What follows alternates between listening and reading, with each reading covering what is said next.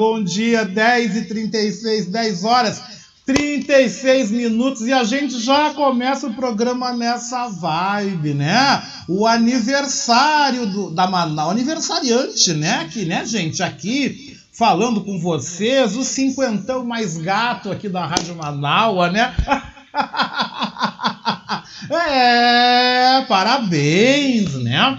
Vamos dar parabéns, parabéns, parabéns. Ai, que coisa boa, né, gente? Eu saí no programa semana passada com 4.9, agora tô com 5.0, né? Que bom, que bom completar 50 anos de vida. É uma data tão bonita. É uma data tão significativa, é uma data tão importante, né, gente? É uma data tão importante que a gente vive, né? Que a gente celebra, que a gente comemora. Mais um ano de vida, mas tem um significado, né? Tem um significado você completar, você fazer 50 anos. Tem, claro que tem, né? Você diz que o homem fica maduro aos 50. Então todas as burradas que eu fiz até agora apaga. tá começando tudo novo, tudo renovando. Ai, gente, obrigado pelas mensagens de carinho, obrigado pelas mensagens de áudio, obrigado pelo amor dessa família que vocês são na minha vida. Vocês também são a minha família. Vocês também são pessoas que eu amo, que eu gosto. Ontem mesmo recebendo carinho, recebendo mensagem. Agora de manhã recebendo mais mensagem, mais carinho do pessoal. Ai, que coisa bem boa! Que coisa bem boa esse amor. Que todo o amor que vocês mandem para mim, que se multiplique e que volte em dobro para cada um de vocês cada um de vocês possam ter, possam viver, possam ser muito felizes e muito abençoados nessa linda caminhada da vida, né, gente? Ai, que coisa bem boa! Que coisa bem boa a gente começar aí, continuar na verdade, porque é uma continuação, né, gente? Da segunda hora da nossa voz da resistência aqui com vocês, né? Aqui nessa casa, onde eu já estou há mais de ano, já estou aí, já passei de um ano aqui com vocês, né? A gente completou um ano dia 5 de setembro, agora nós estamos em outubro, novembro e dezembro. Um ano e três meses que eu estou de volta aqui nessa família, também agora nesse novo horário da voz da resistência, né? na segunda hora, como eu digo, toda segunda e toda sexta-feira até o meio-dia. Hoje vem na sequência o nosso querido Adroaldo Bauer Correia até a uma e meia depois, na terceira hora da Voz da Resistência, né, gente? Que coisa bem boa. E a gente vai junto até o meio-dia com muitas informações, destaques, né, também do jornalismo e destaques do esporte. Porque olha, ontem terminou o Brasileirão né? Brasileirão da Série B já tinha encerrado na semana passada. Ontem terminou o Brasileirão da Série A com o Atlético Mineiro já campeão, Atlético Mineiro já na Libertadores do ano que vem. Coisa que o Inter, né, que o meu Colorado das Glórias perdeu a oportunidade. A gente estava com tudo para entrar no grupo dos oito para a Libertadores do ano que vem. Bastava o Inter ter feito um gol no Red Bull Bragantino lá em Bragança Paulista, não fez, fez uma partida pífia, já está em clima de férias mesmo, né? O técnico Diego Aguirre e a sua turma não fizeram nada com nada, mas o Inter garantiu a cadeira na Sul-Americana do ano que vem. Compensação, o tricolor gremista, mesmo que tenha aí tacado-lhe quatro no time reserva do Atlético Mineiro, tá? Porque eu quero dizer para vocês que não foi o time principal com o Hulk e com as estrelas que jogou ontem aqui em Porto Alegre. O Cuca trouxe o time reserva, tá? Trouxe a gurizada lá do sub-20 para disputar aí para cumprir tabela para encerrar, né? Vou te dizer que até deram uma chance para o Grêmio fazer aqueles quatro gols, para o pessoal ficar naquela alegria, naquela motivação. Deram chance sim, deram chance para o Grêmio, né? Vieram com um timezinho, foi tudo combinado para o Grêmio fazer uma despedida, uma saída honrosa. e que não foi nada honrosa a saída, né? Porque o Juventude, né? A papada, né? O papo aqui no Alfredo Jacone meteu um gol de pênalti no Corinthians e aí acabou garantindo a sua permanência na Série A do Brasileirão ano que vem, aí rebaixando o Grêmio. O Bahia que também lá na Arena Castelão em Fortaleza estava ganhando, né, ainda no primeiro tempo, num pênalti fez gol no Fortaleza. Na sequência, também acabou cometendo um pênalti, aliás, dois, perdeu de 2 a 1 um para o Fortaleza. E nisso Fortaleza garantiu aí permanecer e estava já na Série A. O Fortaleza fez uma brilhante campanha esse ano, já está na Libertadores do ano que vem. Parabéns, creio que é o único time nordestino a participar de uma Libertadores da América aí no ano que vem. O Fortaleza então jogou o Bahia junto com o Grêmio para a Série B. Caíram então, estão rebaixados o Bahia, Grêmio, Esporte Recife e a Chapecoense. Esses quatro voltam para a Série B do Campeonato Brasileiro no ano que vem e sobem. Sejam muito bem-vindos Botafogo, Coritiba, também seja muito bem-vindo Goiás e o Havaí da ilha de Santa Catarina, né? Santa Catarina vive também um fato curioso, né? Teve a Chapecoense rebaixada, por outro lado, o Havaí, né? O azul e branco da ilha da ressacada volta para a elite do futebol brasileiro. E Goiás tem dois times na elite do futebol brasileiro, assim como o Rio Grande do Sul, né? Rio Grande do Sul verá na Série A no ano que vem, Juventude Internacional. E Goiás, né? O estado de Goiás terá também dois representantes, né? O Atlético Goianiense e agora o Goiás, né? Que legal! O Rio de Janeiro também vive um momento bem interessante, porque o Rio de Janeiro terá Flamengo, Fluminense e Botafogo aí no ano que vem na Série A. Rio de Janeiro com três times na Série A, voltando então aí a pujança do futebol carioca. Que bom, né, gente? Olha, ano que vem nós vamos ter aí um Brasileirão da Série A bem disputado. Teremos um Brasileirão bem emocionante. E o Grêmio vai enfrentar ano que vem o Vila Nova, vai enfrentar o Criciúma, vai enfrentar o Sampaio Correia, vai enfrentar os times de Alagoas que permanecem, né? O CRB e o CSA permanecem, né? Na Série B, uh, vai pegar o Náutico, né? O pessoal fazendo corneta aí que nós vamos ter um Grenal, né? Ano que vem, de fato, Grêmio e Náutico, né? De Pernambuco, né? O Esporte Recife também caiu, então os dois times principais de Pernambuco estão na Série B. Pernambuco não vive um momento bom no futebol também. Mas, gente, futebol vou falar depois com o Cantarelli daqui a pouco aqui, que você sabe que eu adoro futebol, né? Mas também estamos aqui acompanhando Estamos aqui já em dia acompanhando a movimentação direto do Tribunal do Júri aqui em Porto Alegre, onde hoje à tarde, hoje à tarde, creio que por volta de três e meia até as quatro, quatro e meia da tarde, sairá a sentença aí do caso Boate Kiss. O julgamento completa nove dias hoje, é já considerado o maior julgamento da história do Rio Grande do Sul. A imprensa gaúcha, a imprensa nacional, está toda de olho hoje. Né? Ontem, quinta-feira, foi um dia de debates, foi um dia de intensos debates. Uh, acusação e defesa, esses debates foram até o final da noite desta quinta-feira. E hoje foi pedida uma tréplica. Então, agora de manhã teremos mais um momento de tréplica entre acusação e defesa. Intervalo para o almoço. A partir da uma e meia voltam os trabalhos. O júri, os jurados, vão se reunir isoladamente, cada um em uma sala isolada, aonde vão responder um questionário com perguntas que vão balizar a sentença. Perguntas onde eles só vão marcar sim ou não, né? Só vão marcar ali opção de sim ou não.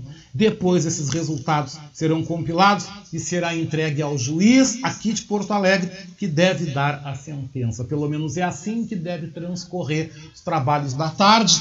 Os trabalhos da tarde que devem ser concluídos a partir das 13h30 até as 6 da tarde. Nesse entremeio pode sair então aí o julgamento, pode sair a sentença e nós aqui na Rádio Web Manaus, nós vamos entrar direto ao vivo do Tribunal do Júri aqui em Porto Alegre, dando para vocês o resultado do que estará acontecendo aí, essa sentença que todo mundo está aguardando esse resultado hoje. E nós aqui em cima da notícia, nós vamos acompanhar.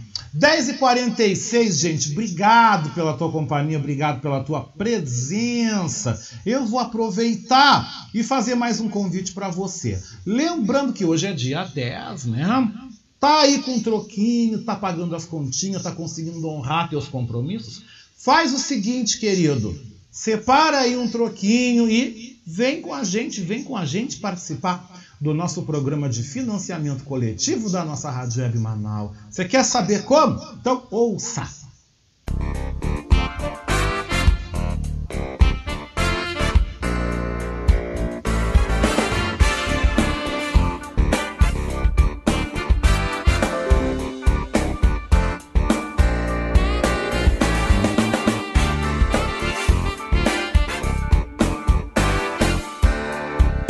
Convidar você que ouve o programa Voz da Resistência a ser nosso amigo da Rádio Web Manaua.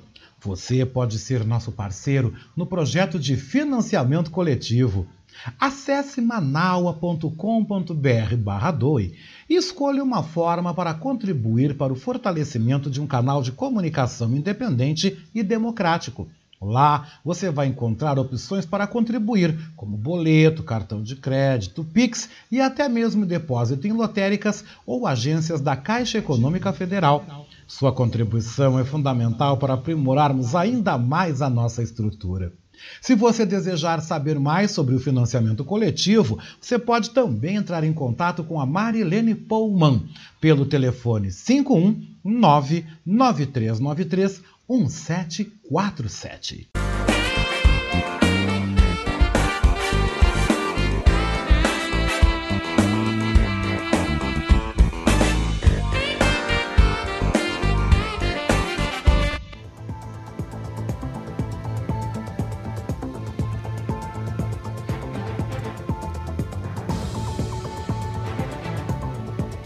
Dez e quarenta e oito, dez horas e quarenta e oito minutos. Deixa eu ir lá no WhatsApp ver o teu recadinho.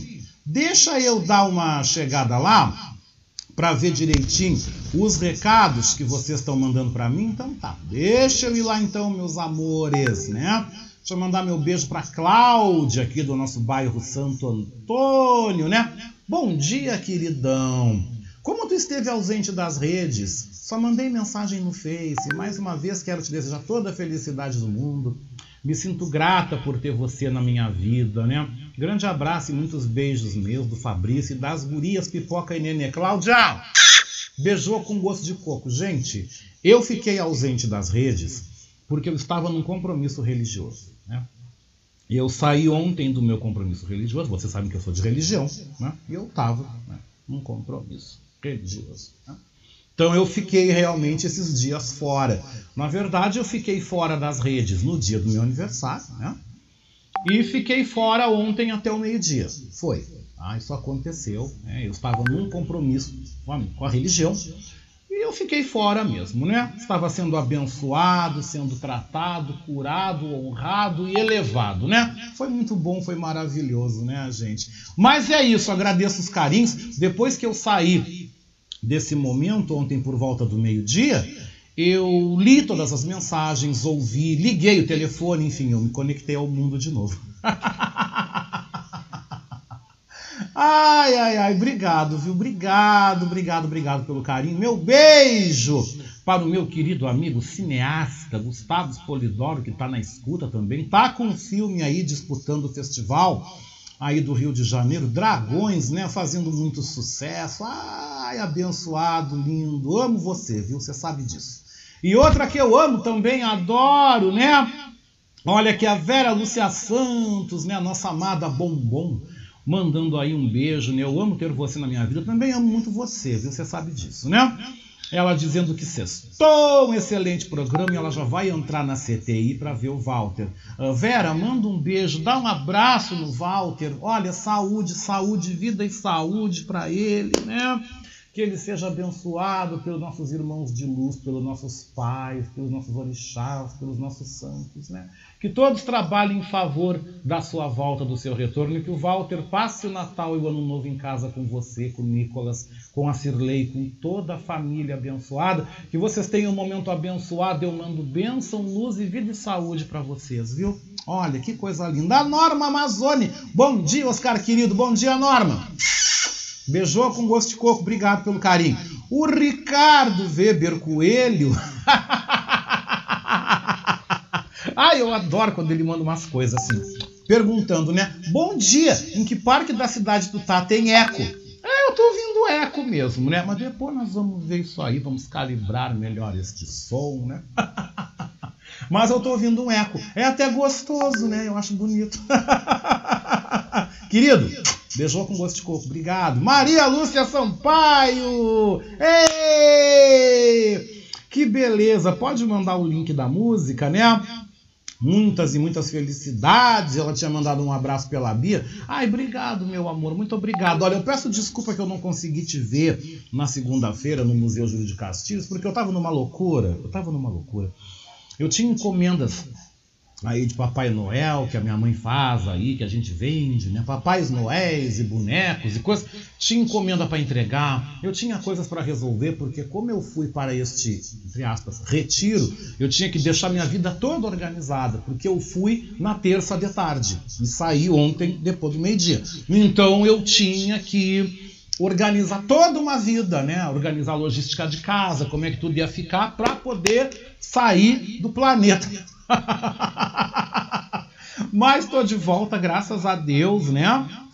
Muito obrigado, viu, Maria Lúcia? Obrigado. Peço desculpas em não ter ido mesmo, porque, nossa, foi tudo muito. Mas estou aí, né? Contando com o teu carinho, contando com o teu apoio. Que lindo, que lindo, que lindo. Próxima vez que te apresentar, eu quero ir mesmo, né? Quero me organizar direitinho, porque juntou tudo, foi uma confusão. Você nem imagina a correria na minha vida, né? Deixa eu ver para quem mais eu mando aqui beijocos, né? Ah, aqui Adriana Peter. Adriana Peter, né? Bom dia, né? Oscar, tem um certo eco hoje. É, hoje tem. Também tô ouvindo, não sei mexer nisso, né? Se o nosso querido pai Jefferson Sampaio quiser entrar aqui no computador e, e ver aí, mexer, arrumar, né? Ai, ai, ai, ai, ai, ai, né? De entrar aqui, mexer, arrumar, tudo bem, querido. Tais em casa, né? que eu não entendo. Mas, gente, aí onde ela mora, Adriana Petra, que é minha vizinha de bairro aqui, né? Porque eu tô no Partenon, ela tá no Santo Antônio. A gente aqui é vizinho, né? Ela disse que parece que os Colorado abriram. Ah, não, aqui também, meu amor. Aqui também, aqui no Partenon, aqui no meu redor, foi tanta bomba, tanto tiro. Gente. a gente tem que rir, porque né, faz parte da vida, né? Então, aí ela perguntando, eco dos ventos ou dos minuanos, né? E aí ela perguntou para mim aí a respeito de mãe Oxum. Sim, meu amor, eu sou filho de Oxum. ai, ai, ai. Sim, sim. Dia 8 de dezembro, né, gente? É o dia da mãe Oxum, né? Em todo o Brasil. Aqui em Porto Alegre a gente teve aquela linda comemoração na beira da praia de Ipanema, aqui na Zona Sul, onde tem a estátua de Mamãe Oxum. Salvador tivemos uma linda festa de Mamãe Oxum ali próximo ao Rio Vermelho, próximo ali também aonde fica a colônia dos pescadores também, porque a Oxum na Bahia, a Oxum no Candomblé é das águas doces, mas também é do mar, né? Então também tivemos festas lindas também aqui. E no sincretismo, né, gente? Como eu gosto de sincretismo, vocês sabem que eu gosto disso, né? No sincretismo, Mãe Oxum ela é também Nossa Senhora da Conceição ou Imaculada Conceição, no dia 8 de dezembro e que foi durante muitos anos no Brasil foi feriado. Foi feriado. Infelizmente, deixou de ser, mas era, era um feriado Lembrando também que dia 8 de dezembro é o dia da família. Olha que dia abençoado, né? E lembrando que há 41 anos atrás, John Lennon era executado em Nova York, né? Então, lembrando que foi um dia marcante, um dia bastante importante. É, meu amor, eu sou filho de Oxum, né? Oraie, né? Acho que eu já falei isso várias vezes aqui, né? ah, Rosane Ville chegou. Rosane, Beijoco, meu amor, saudade, vontade de dar um abraço, morrendo de saudade de ti. Um abraço no maridão e nos filhos também por mim, tá? E aí que amor, né? A Maria Lúcia Sampaio volta dizendo, tudo bem, querido, te agradeço o destaque, né? Foi lindo, nada desculpar. Ai, mas eu queria ter ido, eu peço desculpa assim. Sabe que eu sou assim, né? E aqui lembrando né, a Daniela Castro, a minha amada Daniela Castro, eu tô morrendo de saudade de um abraço também. A Daniela Castro manda avisar, manda avisar, e eu também já reforço o convite. Beatriz falou no programa dela. Beatriz, bota um mel na boca, bota bala, come um açúcar, tá, Beatriz? Porque eu, eu também sou diabético, tá? E a gente tem que se cuidar. A gente tem que cuidar para glicose ou não tá demais ou para glicose cair demais. Tá entendendo? A gente tem que tomar um cuidado, tem que tomar um cuidado com isso. Mas a Daniela Castro, ela hum, manda aí um convite, um flyer, que eu também já aproveito, já reforço esse convite para vocês. Agora, ao meio-dia, na esquina democrática aqui em Porto Alegre, agora, daqui a pouco, tá? Vai acontecer um ato público em defesa da vida da bancada negra contra a violência política, gente. Ah, eu, eu quero dizer que eu fiquei tão chocado com, com essa notícia eu fiquei tão, tão mal, eu fiquei tão revoltado, gente. Eu indo para um, um, um, um, encontro religioso, eu fiquei tão mal. Eu cheguei lá, pô, deu uma aliviada, mas eu. Ah, eu fiquei tão mal com isso que aconteceu. Fiquei tão mal, tão mal.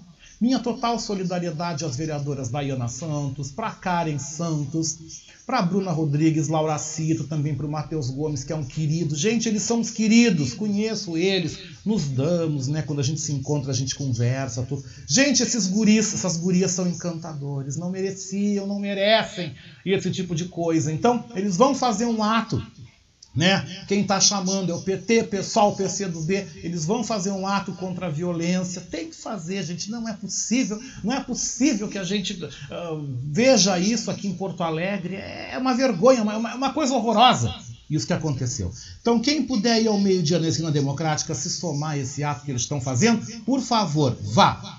Ricardo Weber Coelho quer mandar uma música em homenagem a John Lennon? Manda, querido, manda mesmo, tá? Maria Lúcia Sampaio volta mandando um beijo, né? Que o amor vencerá e o Lula hoje vai ser homenageado na Argentina. Olha que legal, né, gente? Que coisa linda, né? A gente fica assim emocionado, fica feliz em ver isso com o nosso presidente Lula, né? Nosso presidente que nos honra, nosso presidente que nos dá tantas alegrias, né, gente? Tantas alegrias aí que se Deus quiser os orixás e todos os santos vai voltar a governar esse país, vai botar ordem nessa casa porque eu vou dizer uma coisa, a bagunça aqui não dá para aguentar, viu? Se Deus quiser, ele vai voltar. Mas hoje ele vai participar de um evento onde ele vai ser homenageado na República Argentina, hoje à noite em Buenos Aires. Né? Então vai ser um baita de um evento, um mega de um evento. Hoje o Lula vai estar tá lá.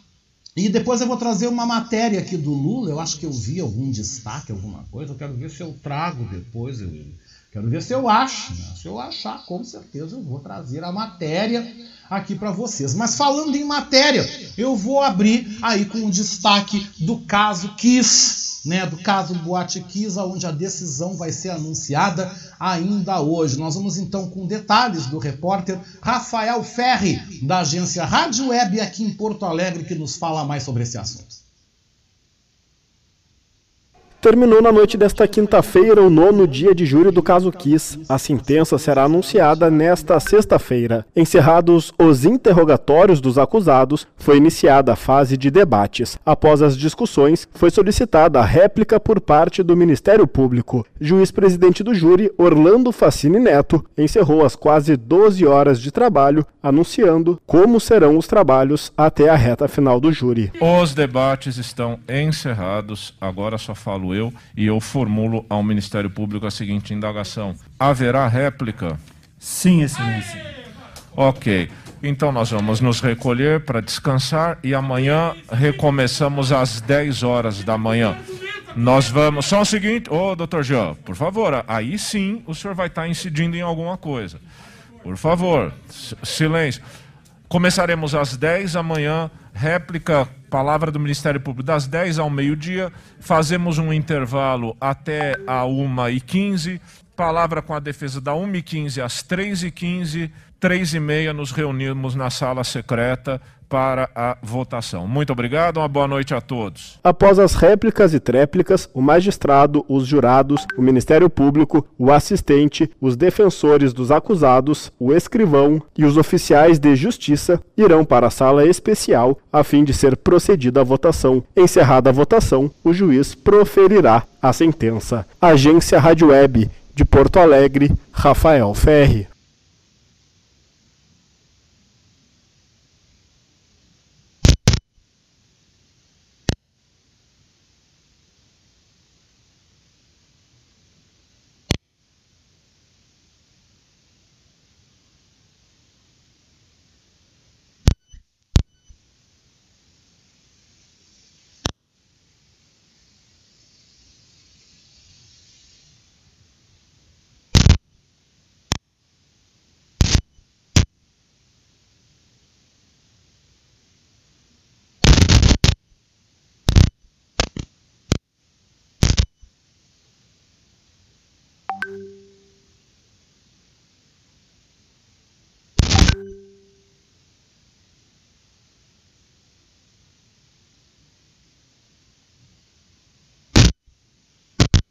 Alô?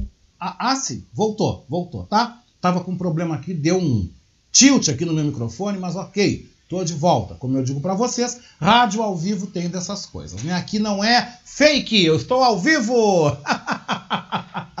mas, gente, 11 horas e 3 minutos, 11 e 3 aqui eu tô com vocês na nossa segunda hora da Voz da Resistência. Então, vocês, como eu já tinha dito, como eu tinha contado, a partir então das 13h30 já tô ligadinho né, no canal do Tribunal de Justiça do Rio Grande do Sul, e aí, a partir do momento que o juiz vier proferir a sentença, nós vamos então entrar ao vivo aqui na programação da Manaus. Eu vou estar de plantão hoje à tarde acompanhando esse assunto para que a gente não perca o principal destaque hoje no Rio Grande do Sul, que é a decisão do maior júri da história do nosso estado, o júri da Boate Kiss. Agora, continuando, gente, continuando, o Leonardo Cantarelli já está por aqui, em seguidinho ele vai entrar aqui no ar. Vou falar de outro destaque que nós tivemos na noite, que foi a derrota do Grêmio Futebol Porto Alegrense, que está sendo rebaixado pela terceira vez na sua história. Quem nos vai ampliar os detalhes desse momento triste, dramático aí para os gremistas hoje, é a repórter Daniela Esperon, da agência Rádio Web no Rio de Janeiro, que é a nossa repórter esportiva aqui, que cobre o esporte nacional também. Chegou ao fim o Campeonato Brasileiro da Série A e o Grêmio está rebaixado pela terceira vez em sua história.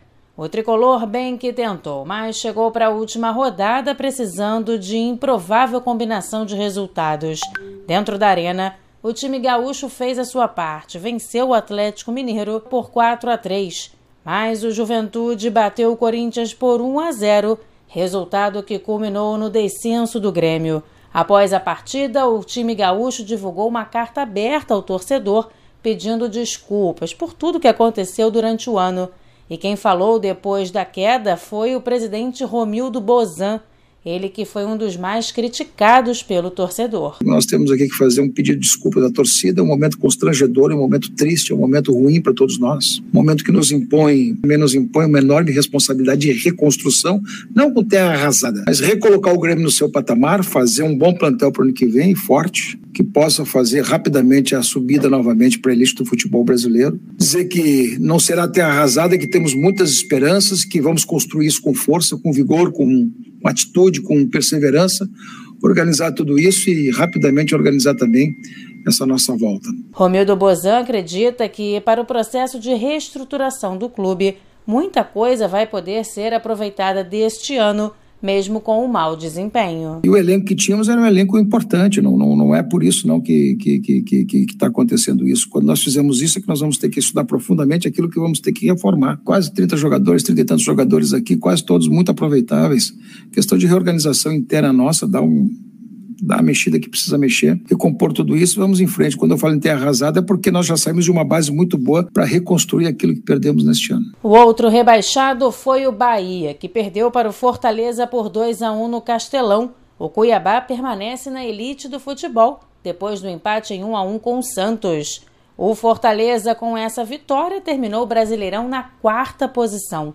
Já o Red Bull Bragantino, que bateu o Internacional por 1 a 0, conseguiu a vaga direta para a Libertadores da América, com gol no último lance, fazendo com que o Fluminense, mesmo tendo vencido a Chapecoense por 3 a 0, disputasse a fase preliminar da Libertadores.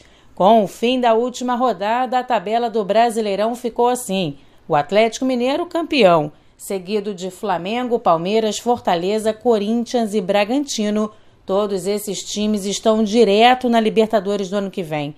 Fluminense ficou em sétimo, América Mineiro em oitavo e vão jogar a fase preliminar da competição continental. Já Atlético Goianiense, Santos, Ceará, Internacional, São Paulo, Atlético Paranaense e Cuiabá estão na Copa Sul-Americana. O Furacão, mesmo tendo terminado o campeonato na 14ª posição, vai disputar também a Libertadores, já que é o atual campeão da Sul-Americana. O Juventude é o único time da tabela que não vai nem para a competição internacional e nem para a Série B, ficou apenas na Série A. Já os rebaixados, o Grêmio fecha a competição na 17ª colocação, seguido de Bahia Esporte e Chapecoense. Agência Rádio Web com informações do Campeonato Brasileiro da Série A. Daniela Esperon. É, gente, não foi fácil não, né? Mas na sequência a gente fala sobre esse assunto com ele, com o Léo Cantarelli, que já tá por aqui. Mas antes do Cantarelli, gente, temos aí destaques, né? Porque Porto Alegre e o Rio Grande do Sul também são notícia aqui na Voz da Resistência.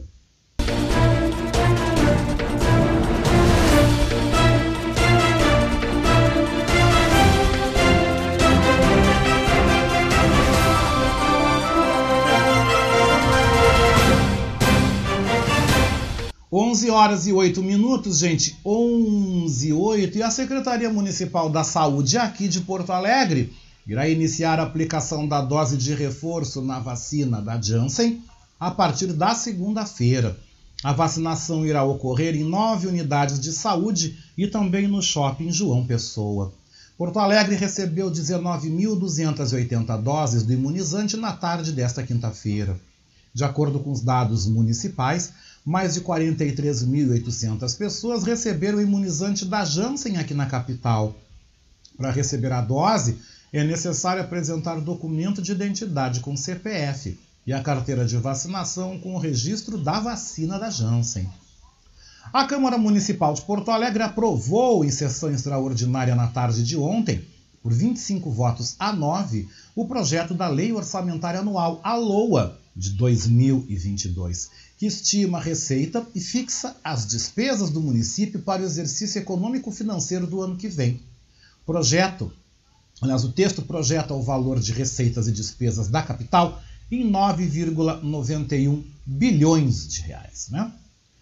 A proposta recebeu 968 emendas, sendo 868 emendas impositivas e 44 não impositivas, incluindo cinco emendas populares. A aprovação foi precedida de um amplo acordo da Comissão de Economia, Finanças, Orçamento e Mercosul com vereadores da base e da oposição. Isso ocorreu porque o executivo alegou dificuldade em atender todas as emendas apresentadas pelos parlamentares. Com a negociação, os vereadores aceitaram a retirada de algumas emendas, mantendo as propostas de alteração prioritárias. Recém-protocolado pelo governo do estado, o projeto que trata do reajuste do piso do magistério já está gerando discussões na Assembleia Legislativa.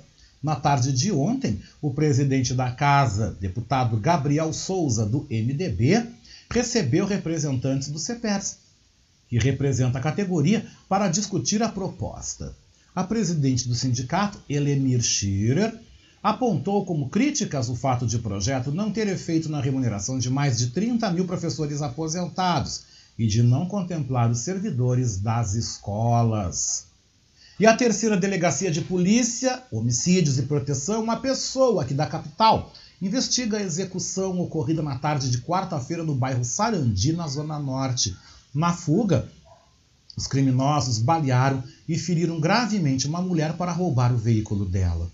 A execução ocorreu por volta das duas da tarde de quarta-feira, quando a vítima, vulgo Zeca, de 32 anos, com antecedentes criminais e também considerado um dos líderes do tráfico na antiga Vila Nazaré, foi morto com mais de 70 tiros de pistola calibre 9mm em frente ao prédio onde residia na Avenida Engenheiro Francisco Rodolfo Chime, no Passo da Mangueira, no bairro Sarandi. Ele estava com a esposa e a filha, que correram para não serem baleadas. Os autores do crime fugiram em um Citroën C3, mas o carro chocou-se contra um poste no caminho. Eles então tentaram roubar um outro veículo para prosseguir, tendo abordado a motorista de um Fiat Uno nas proximidades. A vítima levava um filho adolescente e um amigo para a escolinha de futebol. A vítima foi baleada e encontra-se internada em estado grave no Hospital Cristo Redentor. Gente, essa violência que não para nunca é algo, ah, é, é algo horroroso, né, gente? É horroroso, horroroso. As pessoas que não têm nada a ver com isso. Então, ai, temos que nos agarrar em Deus em todas as forças, né? 11, 12, 11 horas, 12 minutos. Tá lindo o tempo lá fora, né? Vai continuar assim? Parece que vai. Vamos conferir então a previsão do tempo, segundo o Instituto Clima Tempo.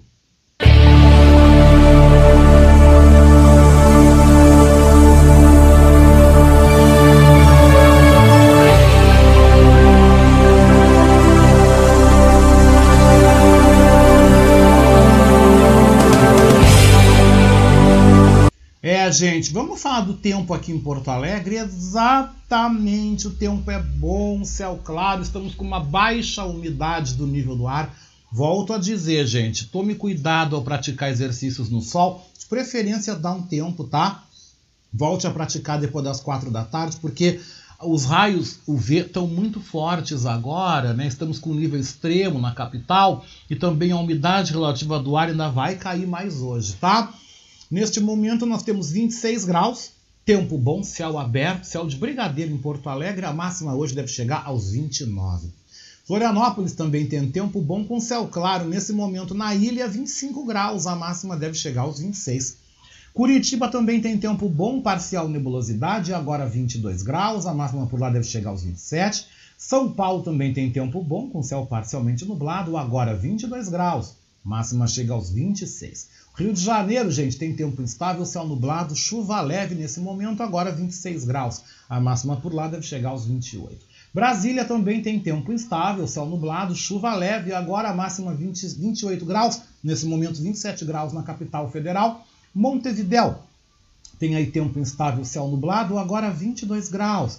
A máxima por lá deve chegar aos 24. E Buenos Aires tem tempo instável, céu nublado, agora 21 graus. A máxima por lá chega aos 24, né, gente?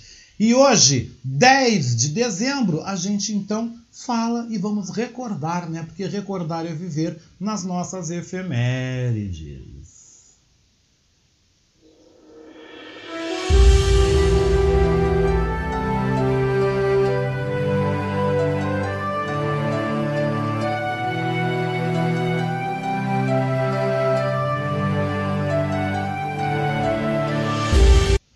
Gente, vamos ver então o que marca a nossa história no dia de hoje. Hoje, dia 10 de dezembro, é o dia do palhaço, né? Que legal, né?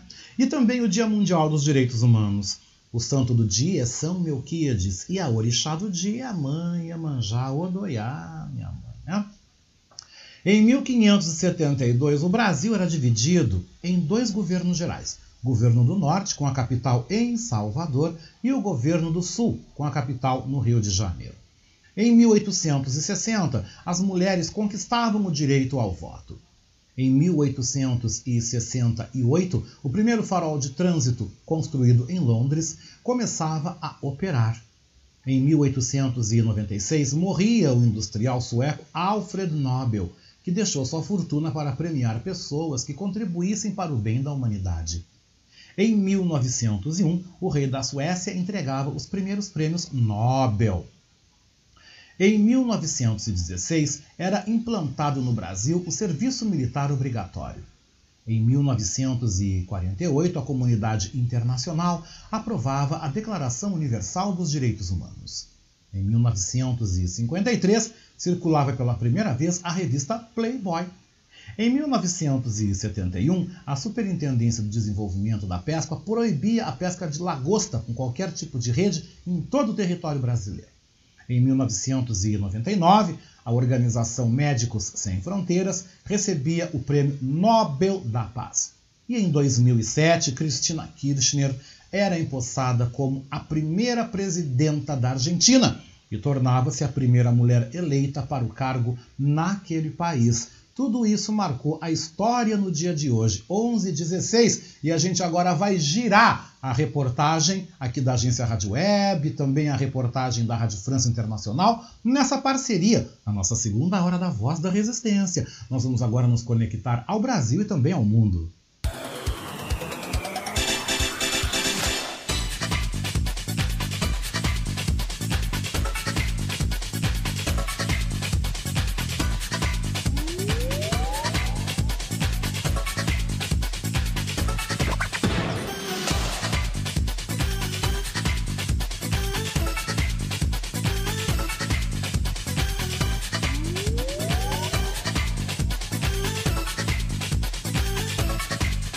Bem, gente. 11, 17, 11, 17. E a gente vai agora com informações nacionais, porque invasão no site do Ministério da Saúde pode vazar dados pessoais. Quem amplia é o repórter Igor Pereira.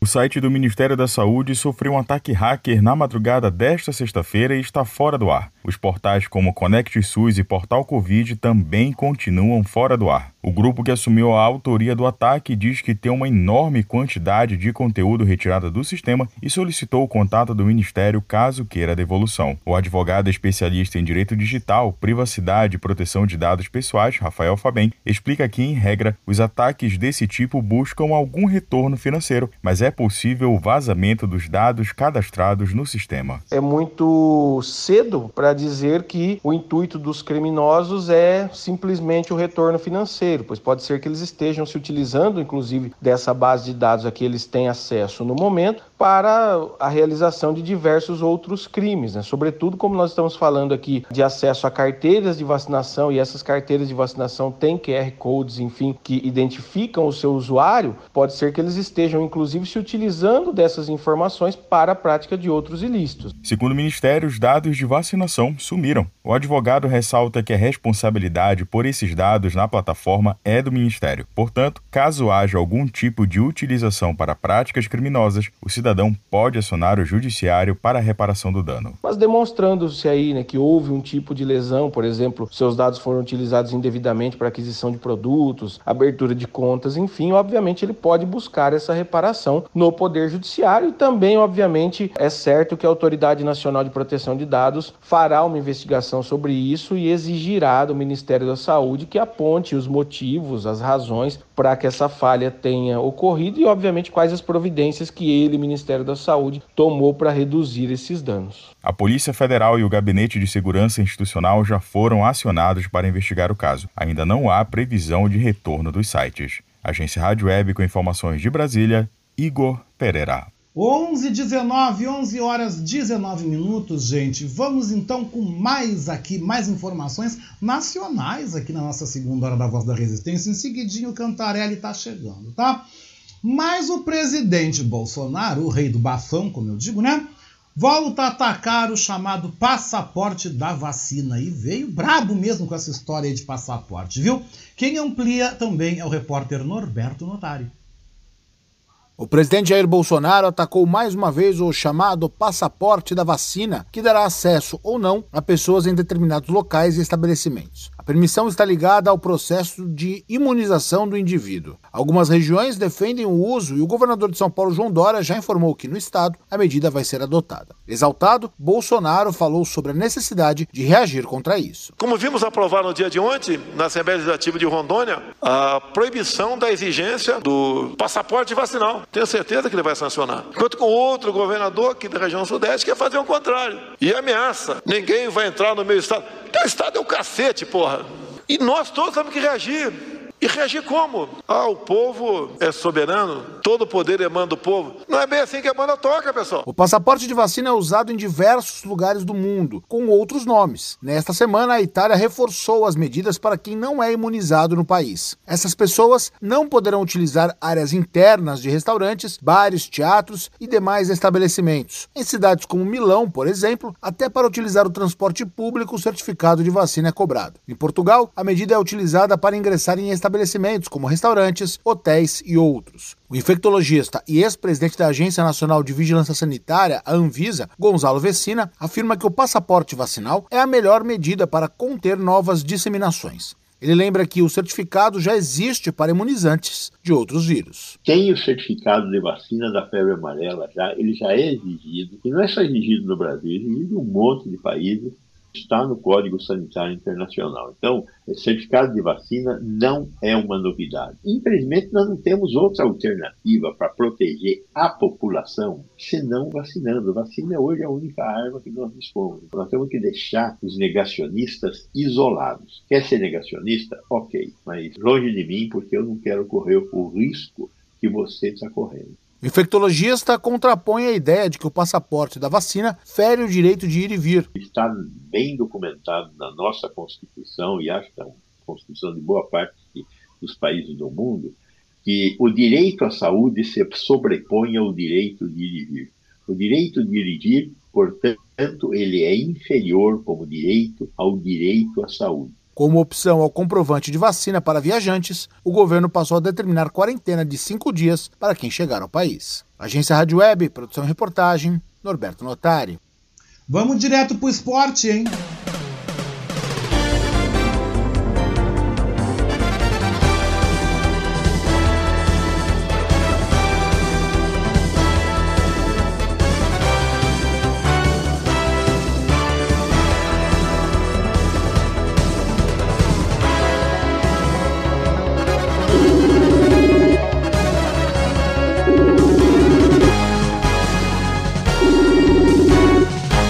Olha, já passei direto pro esporte, já pulei, porque eu vou dizer uma coisa para vocês.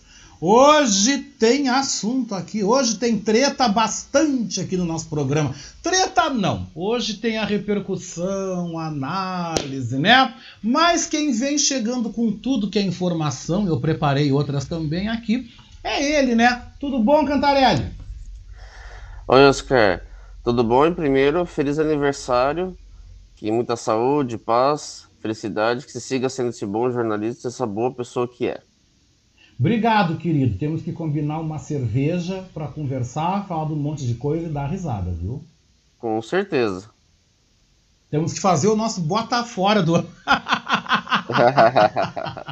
Mas Cantarelli, por falar em bota fora, ai meu Deus, né? Ontem foi uma noite triste, né, para metade do Rio Grande do Sul. Acho que acordaram com dor de cabeça hoje, né? Ontem aí um quase tretou, quase quis me dar ontem nas redes sociais, né, menino? Porque eu tava acompanhando o jogo e postando o que eu tava vendo, tava dizendo. Olha, eu quase apanhei ontem, mas olha, eu imagino como é que não tá hoje a cabeça inchada para os gremistas, né? Fizeram um jogo, como é que eu vou te dizer? Tá, jogaram com os reserva, né? Jogaram com o time da gurizada, fizeram quatro, mas também levaram, levaram três também, né? Foi um, um ó do Borogodó, o tal do jogo, mas mesmo assim morreram na praia, né? Pois é, né? Já, já era meio esperado, né? Era muito improvável que o Grêmio conseguisse é, escapar do rebaixamento. Eu acho que na situação que tinha, né? Era pelo menos terminar com honra, né? Terminar lutando. E é como você falou, o Atlético Mineiro estava com um time de reservas. O, a questão do goleiro, por exemplo, é o primeiro jogo que o goleiro fazia no Campeonato Brasileiro, né? O titular do Atlético Mineiro atuou as outras 37 partidas. E aí o cara não tem ritmo de jogo, né? Então vai tomar os gols mesmo que toma. É. Foi, foi bem isso. As coisas facilitaram para o Grêmio, mas precisava de uma combinação de resultados, né? E te falar ontem, Oscar, é, que as pessoas prestem muita atenção no que eu vou falar. Eu não tenho provas nem nada, nem estou acusando nada, mas que houve alguns erros de arbitragem, não por, por incompetência mesmo, e que favoreceram muito a juventude, né? É incrível. Se teve algum, algum time ontem que foi que se deu bem foi o Juventude, não só por ter feito resultado, mas a, o Juventude e Corinthians ontem anularam um gol do Corinthians que para mim não foi nada. Aí jogo Fortaleza e Bahia deram um pênalti pro Fortaleza que para mim também não foi nada, né? E o Juventude, que é tão gente sabe não tem nada a ver com isso, foi lá e escapou do rebaixamento. Mas é uma, uma tristeza para o Grêmio, de fato, né? Porque o Grêmio tinha tudo isso, uma pretensão muito maior no ano, brigar lá em cima. E quando viu, né? Tava, acabou o ano lá embaixo, né? Vai ser um ano de dureza. Vamos, vamos ver como é que vai ser essa, essa preparação para o ano de pesadelo ano que vem. E só para trazer aqui uma informação para contribuir, né? O Wagner Mancini já não é pé frio, é pé gelado. Por quê? Porque ele, como técnico, já foi rebaixado seis vezes, né? A primeira vez que ele rebaixou um time foi no Guarani de Campinas em 2010. Depois o Ceará foi rebaixado em 2011. O Sport Recife, que de novo foi rebaixado agora, foi rebaixado em 2012 o Botafogo em 2014, o Vitória em 2018 e agora o Grêmio. Todos esses times comandados por ele. Mas é um verdadeiro pé frio. Eu não quero esse cara, mas nem fazendo escalação do jogo da gurizada. Deus me livre, né, o Cantarelli? Pois é, né? E ele tava bem lá no América Mineiro, né? E aí resolveu ir pro Grêmio para tentar salvar parece que escapar do rebaixamento não é com ele, né? Mas foi isso, ele podia ter terminado talvez o ano como um classificado para Libertadores com o América Mineiro, ali para pré-Libertadores, e colocou mais um currículo no rebaixamento, realmente. Ele gosta muito desses desafios, são desafios perigosos, né? E vai mais um para conta. Mas ele é um tremendo de um pé frio. Agora vamos Demais. falar mal também do meu Colorado. Eu vou falar mal do meu Colorado. Ah, porque fez uma campanha pífia, uma campanha ridícula, ridícula. Tava com tudo para ter feito o gol ontem e ter garantido entrar no G8 da Libertadores. O Rio Grande do Sul não estará na Libertadores ano que vem. O Rio Grande do Sul vive um momento medíocre na história do futebol gaúcho. Eu nunca vi o futebol gaúcho num momento tão medíocre como a gente está vendo agora, tu não acha? É, eu vou te dizer isso, que o, o Inter tá abafando um pouco na questão do Grêmio ter sido rebaixado mas realmente, o futebol gaúcho, incluindo o do Internacional, é deprimente. É deprimente o que aconteceu. não digo nem decepcionante. É deprimente e é para ligar o alerta, né? Porque o Internacional, essa reta final, vou te dizer uma coisa: se tivesse mais duas rodadas no Campeonato Brasileiro, caía junto com o Grêmio. Porque com o time tava. É, o time tava numa draga terrível. Eu acho que deram graças a Deus que acabou o ano para começar do zero e pensar no ano que vem fazer uma, uma coisa mais digna. Mas realmente, como você falou, eu não lembro de um ano do, do futebol gaúcho tão ruim como esse, né? E não só na Série A, porque na Série B o Brasil de Pelotas caiu, né? Para a Série C. Os times da Série C não subiram para B, os da D não subiram para C. Então, o futebol gaúcho realmente é um ano para esquecer mesmo o que aconteceu. Que que coisa deprimente. Foram três gaúchos na Série A, até como você lembrou, né? E era o segundo estado com mais representantes na Série A. O melhor foi o Internacional, que ficou em 12 lugar, né? Ou seja, isso foi muito ruim pro, pro estado e que só vai para a Sul-Americana, né? O Juventude, Sim. o Juventude por sua vez, não vai estar tá em nenhum grande torneio, mas pelo menos se mantém na elite, né? E eu acredito que o Juventude vai incrementar, eu acredito que o Juventude vai melhorar. Eu acredito muito nisso. Já em relação ao Grêmio, eu não sou urubu, né? Não sou mãe de nada, não jogo búzios, né? Mas eu acho que o Grêmio vai afundar de vez. Eu acho que o Grêmio vai ficar naquela vibe que nem tá o meu Vasco, que nem tá o Cruzeiro, que nem tá o Sport Recife, que voltou, caiu de novo, Náutico, Criciúma. Eu acho que o Grêmio vai amargar um bom tempo na Série B. É, sobre o primeiro sobre o Juventude, né? Eu acho que o, primeiro, o objetivo do Juventude esse ano realmente era escapar do rebaixamento, conseguiu, e agora ficando na Série A, recebendo mais uma cota, cota de televisão também, premiação, é, é buscar algo maior, né? Ano que vem, como aconteceu com alguns times como o América Mineiro, o Atlético Goianiense, até o Fortaleza, assim. Então, a médio prazo é pensar em brigar mais lá na frente. Eu acho que o Juventude tem isso. E a questão do Grêmio, uma coisa que o Grêmio vai ter que fazer também, que é o seguinte, né?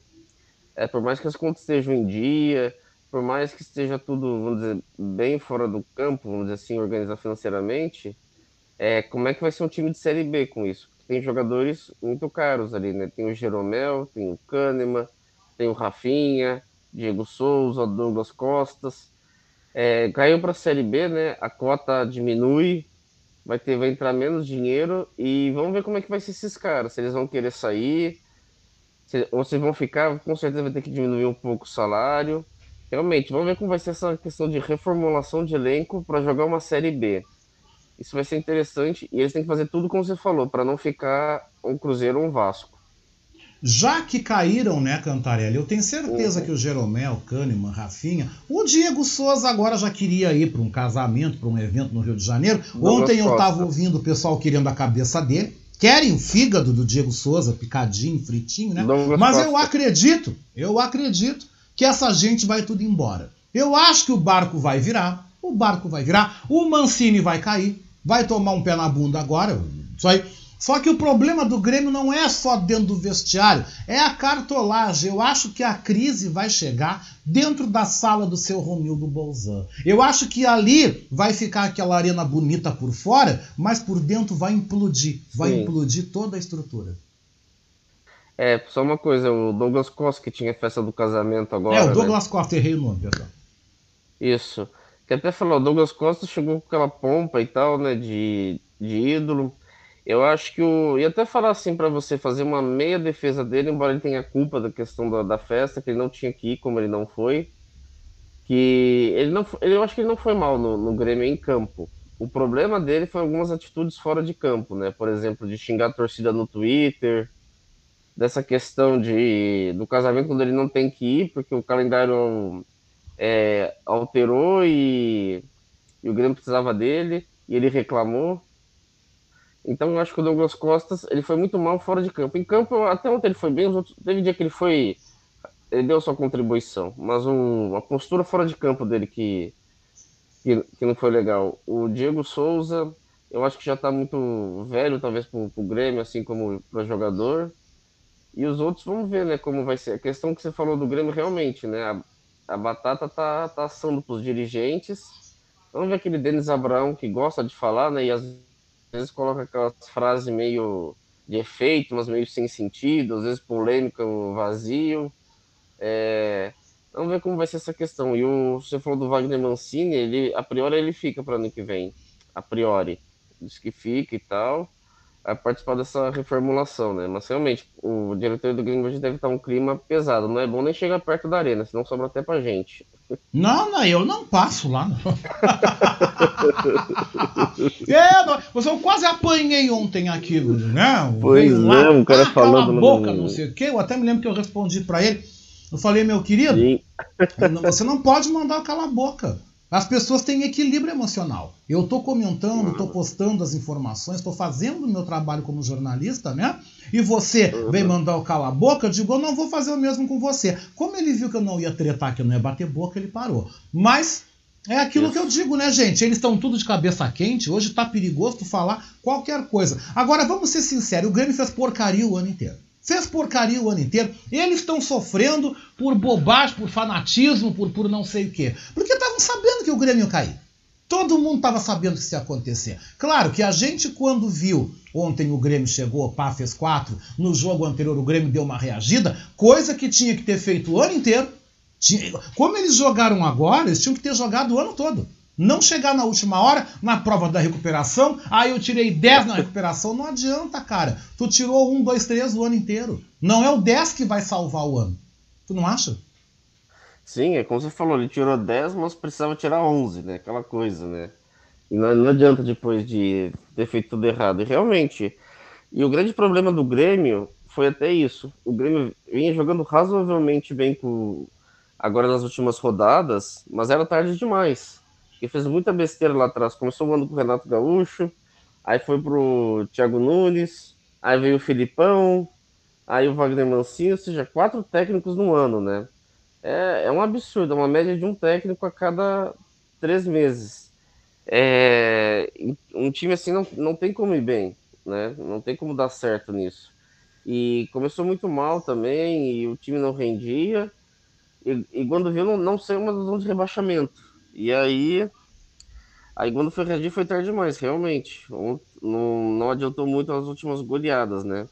E teve aquele jogo decisivo com o Bahia que ele perdeu, né? Se não, se tivesse ganhando o Bahia lá, que é um jogo chave, talvez tinha escapado do rebaixamento, talvez fosse o Juventude no lugar.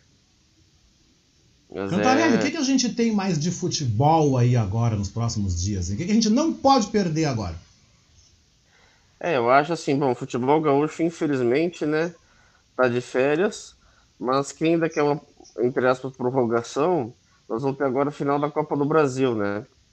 E Copa do Brasil no domingo entre Atlético Paranaense e Atlético Mineiro. O primeiro jogo, na... primeiro jogo vai ser domingo às 5h30 no, no Mineirão em Belo Horizonte, e na quarta-feira, em Curitiba, o jogo da volta. Então, acho que o grande jogo vai ser esse. Lembrando que o Atlético Mineiro pode terminar a temporada como campeão brasileiro, campeão mineiro e campeão da Copa do Brasil, além de ter chego na semifinal da Libertadores, né? Eu acho que tá bom isso, né, Oscar? Não, com certeza. Com certeza, né? E eu tô doido para ver essa Libertadores do ano que vem, que vai ser imperdível. E também nós vamos ver aqueles duelos tradicionais no Gauchão a partir de janeiro. A partir de janeiro começam os campeonatos estaduais, né? Vai ser legal ver também. Sim, sim, é. Agora para os gaúchos sobraram os estaduais, né? E só lembrando como você falou da Libertadores, eu acho que o grande, a grande novidade ali vai ser também a questão do Fortaleza, né? Fortaleza se classificou ali em quarto lugar, né? Eu acho que foi o, o primeiro nordestino que se classificou para a Libertadores através dos pontos corridos, né? E vamos lembrar mesmo que hoje tem essa distribuição de vaga maior, é, o Fortaleza classificou em quarto, ou seja, mesmo se fosse antigamente, o Fortaleza ia jogar a Libertadores de qualquer jeito, né? Então é interessante ver esse trabalho, como é que tem, tem sido feito. E você falou do gauchão, para as pessoas saberem, 26 de janeiro começa o gauchão, né? Vamos ter aí Juventude Inter, né? Logo de cara, os dois times da Série A. E o Grêmio pega o Caxias na Arena. Vamos ver como. E já pensou se o Grêmio não ganha o gauchão? Aí sim, aí vai ser a mão. Uhum, é, depois da for a campanha no gauchão vai ser Aí vai ser o fim, vai ser o derradeiro. Pega a última pá e joga, né? Meu Deus me livre. Olha, eu, eu, fico pensando como é que eles vão recomeçar o ano que vem, hein? Como é que eles vão recomeçar? É. Porque o trator então... passou lá e não sobrou nada. Exatamente. E só lembrar também que o Inter precisa ver isso, né? O Inter também foi, foi muito mal. Eu acho que os dois precisam recomeçar. O Inter melhor, claro, na Série A, sem dúvida. Mas o trator dos dois ali precisa. Passou um trator dos dois ali. Que coisa, né? Parece uma coisa meio kármica, né? Quando um tá mal, Sim, o outro tá mal. Quando um tá bem, o outro tá bem. Os destinos são interligados no futebol de Porto Alegre, né? Que loucura, né? É. Isso é verdade, né? Mas depois eu vou te fazer uma encomenda em janeiro, tá? Em janeiro eu vou te encomendar, Opa. né? Uh, a gente pode falar disso em janeiro, coisa e tal. O que, que a gente pode falar sobre o futebol em Tocantins? Nunca ouvi falar nada sobre o futebol de ah. Tocantins. Como eu estarei em Tocantins no final de janeiro, ah, né, quando estiver começando o gauchão, tenho curiosidade em poder conversar com os nossos ouvintes também sobre que futebol a gente tem lá. Porque Goiás tem dois times agora aí na Série A, né? Atlético Goianiense também tem o Goiás. O Vila Nova continua na Série B, mas eu nunca ouvi falar de nenhum time de Tocantins. Curiosidade em saber. É, os times de Tocantins, é, como o pessoal sabe, são bem fracos, né? Jogam ali Série D, acho que um ou outro jogou Série C, mas realmente o futebol lá ainda carece de, de mais força, né? Tentar lembrar também algum jogador do Tocantins, né?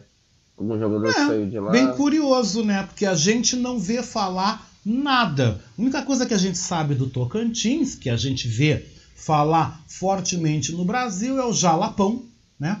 A ilha do Sim. Bananal. O que tu vê falar são coisas ligadas ao meio ambiente, mas ligado diretamente a futebol, a pessoas de projeção, é um estado muito novo, né?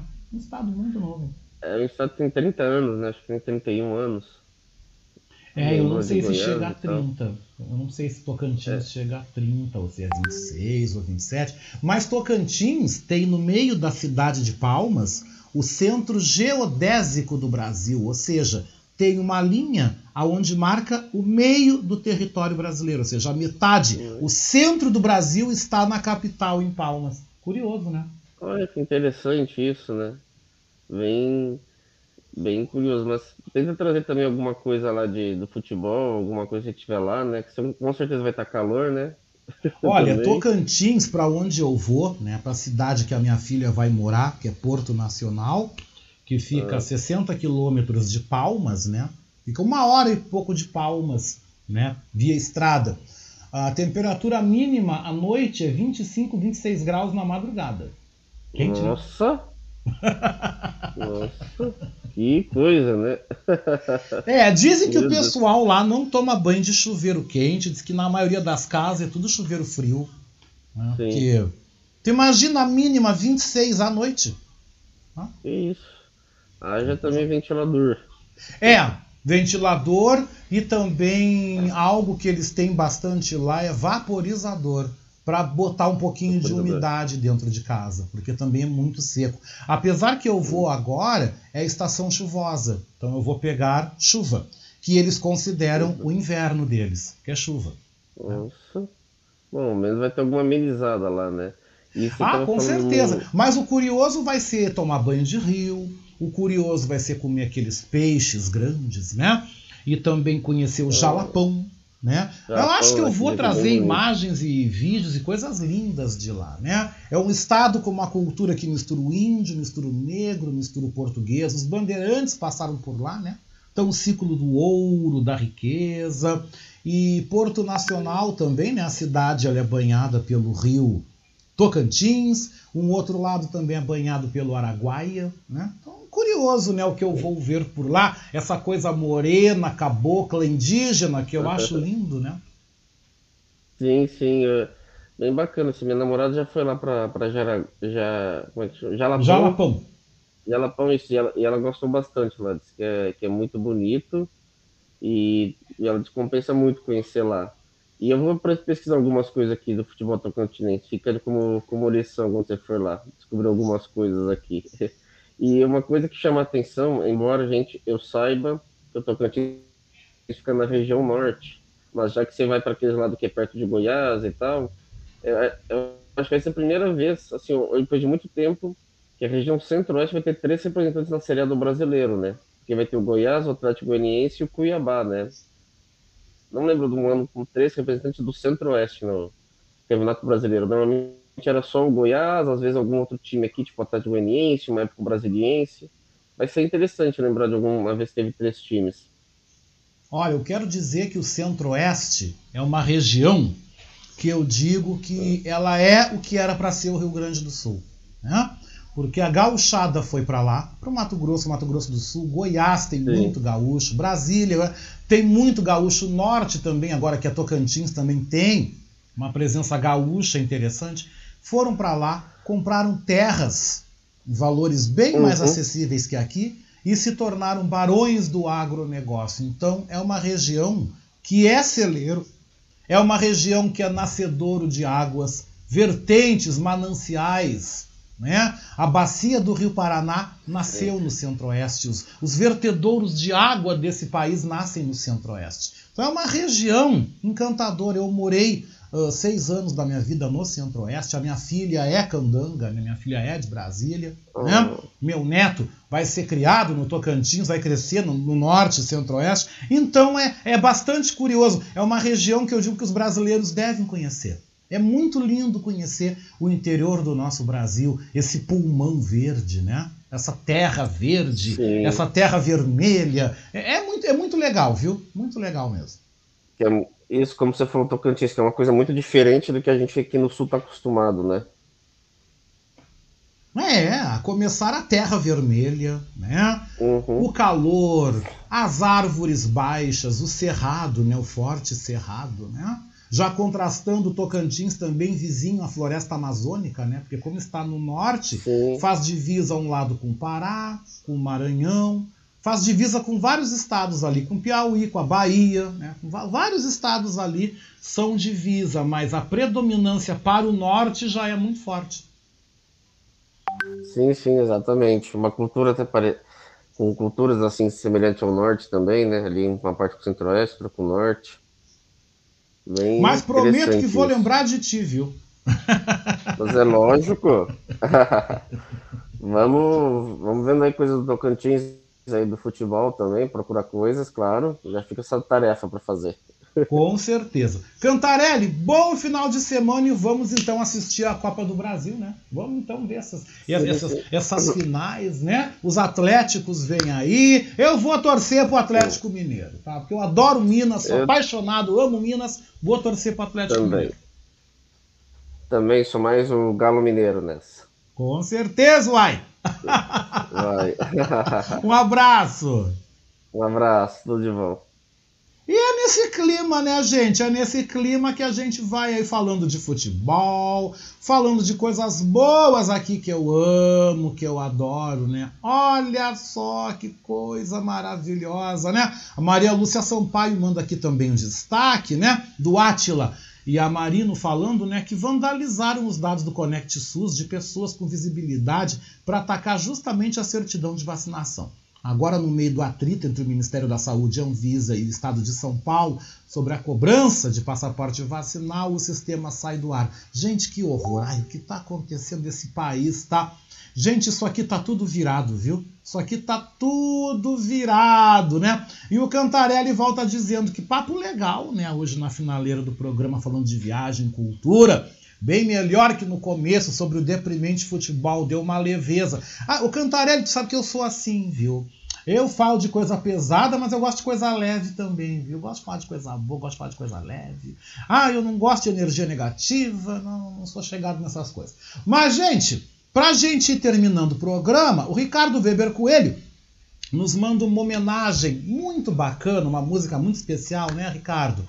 Uma homenagem que aí Elton John fez ao amigo John Lennon, né? Fazendo uma alusão a um jardim que ficou vazio com a partida do amigo que foi morto há 41 anos atrás, num dia 8 de dezembro em Nova York, né? Vamos então terminando com duas músicas do programa. A primeira delas é Elton John com Empty Garden, né? Ou seja, o Jardim Vazio. E depois eu vou trazer o samba do grupo Vou Pro Sereno. Vou Pro Sereno faz show hoje aqui em Porto Alegre no Opinião. Daqui a pouquinho eu falo mais sobre isso antes de acabar o programa, né? Você quer comprar ingresso? Você pode comprar pela internet no Simpla simpla.com.br, S-W-M-P-L-A, simpla.com.br. Você pode comprar ingresso para assistir o samba maravilhoso do grupo Vou Pro Sereno, hoje à noite, no Opinião, aqui em Porto Alegre. Mas eu vou então, antes disso, aí ouvir Elton John, né? Elton John com o Jardim Vazio, essa homenagem que ele presta ao amigo John Lennon aqui. Ah, essa música é linda, gente. Vamos lá. I found an empty garden among the flagstones there. Who lived here? He must have been a gardener that cared a lot, who weeded out the tears and grew a good crop. Now it all looks strange. It's funny how one insect can damage so much grain. And what's it for? This little empty garden by the brownstone door, and in the cracks along the sidewalk nothing grows no more.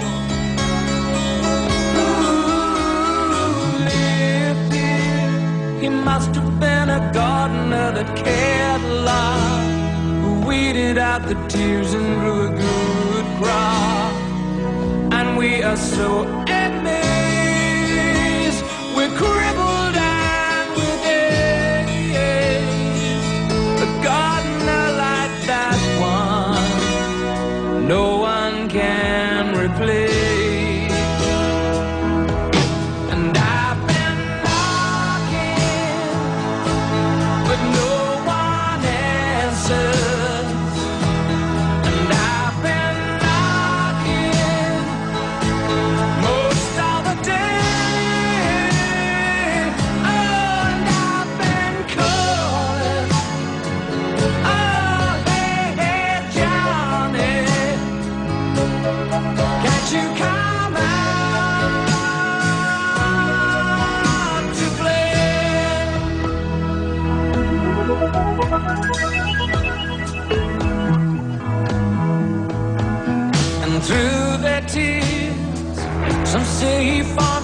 best in younger years, but he'd have said that roots grow stronger if only he could hear. Ooh. He must have been a gardener that cared who weeded out the tears and grew a good crop. Now we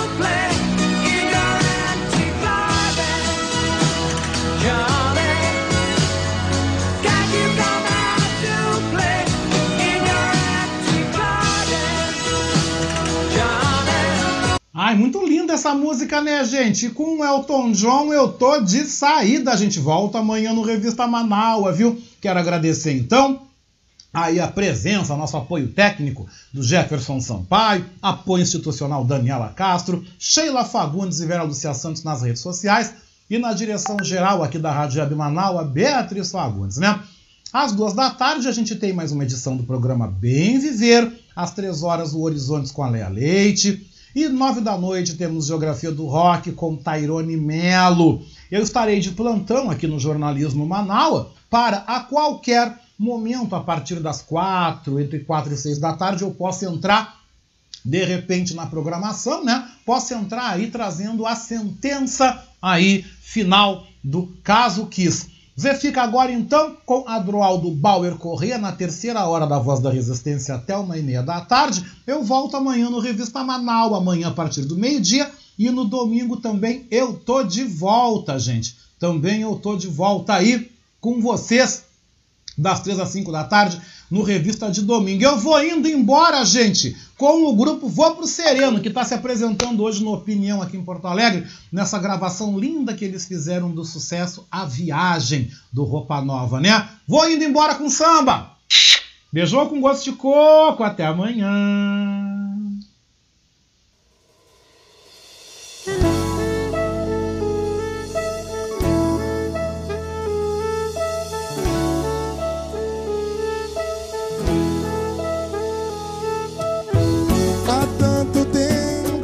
Deixei você. Fui chorando de saudade. Mesmo longe não me conformei. Pode crer. Eu viajei contra a vontade. O teu amor chamou e eu regressei.